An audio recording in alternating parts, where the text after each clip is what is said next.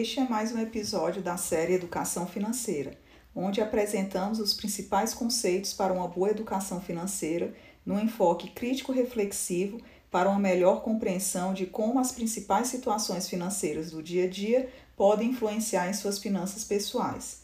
Esta série tem como um dos objetivos desenvolver sua capacidade de aprender a aprender. Eu sou a professora do Cinelli Botelho, do Departamento de Ciências Contábeis e Atuariais da Universidade de Brasília.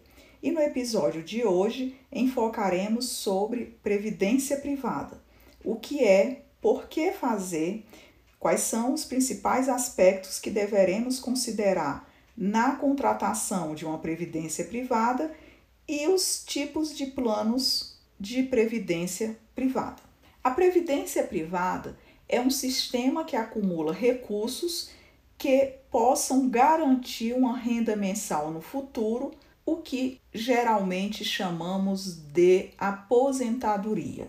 Pois, ao adquirir uma previdência privada, temos como um dos principais objetivos garantir uma renda razoável ao fim de nossa carreira profissional. Existem dois tipos de plano de previdência no Brasil: a aberta e a fechada. O plano de previdência fechada é o que a gente conhece como fundos de pensão. É destinado aos profissionais ligados a empresas, sindicatos ou entidades de classe. Um exemplo de um plano de previdência fechado é Banco do Brasil e Previ, onde o Banco do Brasil é a patrocinadora e a Previ é o fundo de pensão ou a previdência fechada dos funcionários do Banco do Brasil. Uma vantagem de um plano de previdência fechada é a possibilidade de se deduzir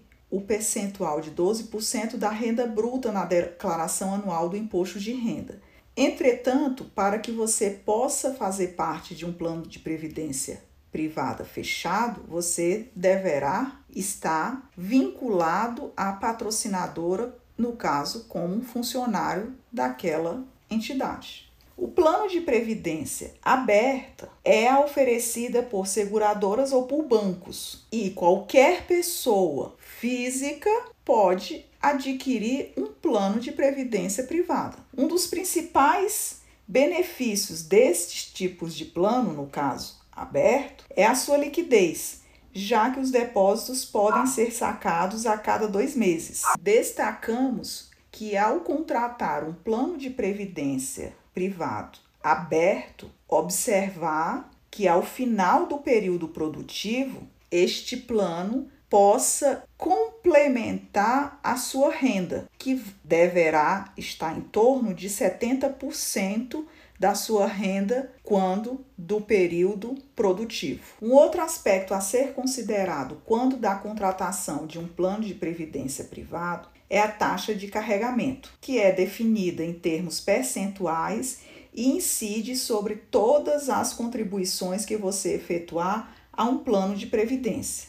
O que diferencia da taxa de administração, que tem como objetivo compensar o gestor pelo seu trabalho ao gerir os recursos do fundo. Já a taxa de carregamento tem como objetivo compensar a instituição financeira pelas suas despesas com corretagem e venda do plano.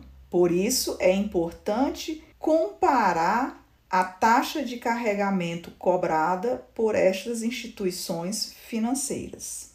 Na prática, as despesas que a taxa de carregamento procura cobrir estão relacionadas a uma análise da sua expectativa de vida, do risco de transferência de renda para os beneficiários, entre outros aspectos. Existem dois tipos de planos de previdência privado aberto que são os mais conhecidos no mercado: é o PGBL e o VGBL. Esses planos tradicionais de previdência tem a garantia de uma rentabilidade mínima e a correção monetária no período da aplicação. Nestes tipos de plano, pode-se abater até 12% da renda bruta na declaração de imposto de renda, isso na declaração completa. E podem ter taxas de carregamento aplicadas sobre a contribuição de até 10%. e é geralmente comercializado por meio de seguradoras. Então, no plano PGBL, que é chamado Plano Gerador de Benefício Livre, é um dos planos mais vantajosos para aqueles que fazem a declaração completa do imposto de renda. Neste tipo de plano, há uma incidência de risco, pois não há garantia de rentabilidade, que inclusive pode ser negativa.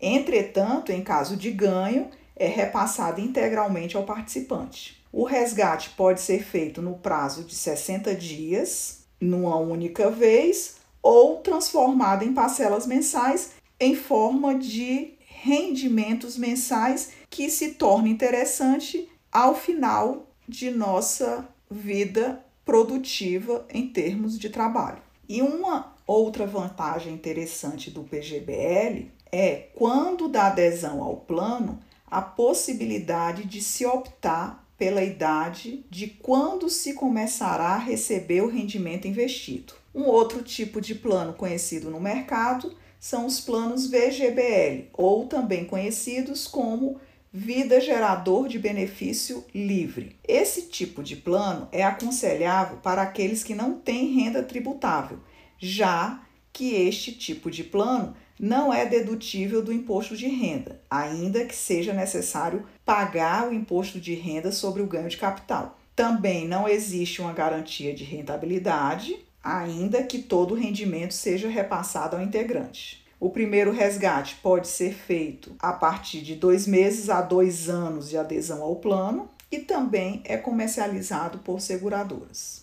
E quando cada plano irá oferecer um rendimento? O retorno do nosso investimento em um plano de previdência complementar pode ser planejado de duas maneiras. Daí a importância de se conhecer os detalhes do plano para quando da contratação ou adesão desse tipo de plano. Então, poderemos ter os planos como benefício definido ou contribuição definida. O tipo de benefício definido é aquele em que se calcula a renda mensal já na hora da aquisição do produto. E no tipo contribuição definida, é aquele em que as parcelas mensais a serem recebidas serão calculadas em relação ao saldo final. Então, como o próprio nome já explicita benefício definido, você saberá o benefício que você terá ao final quando do resgate dos seus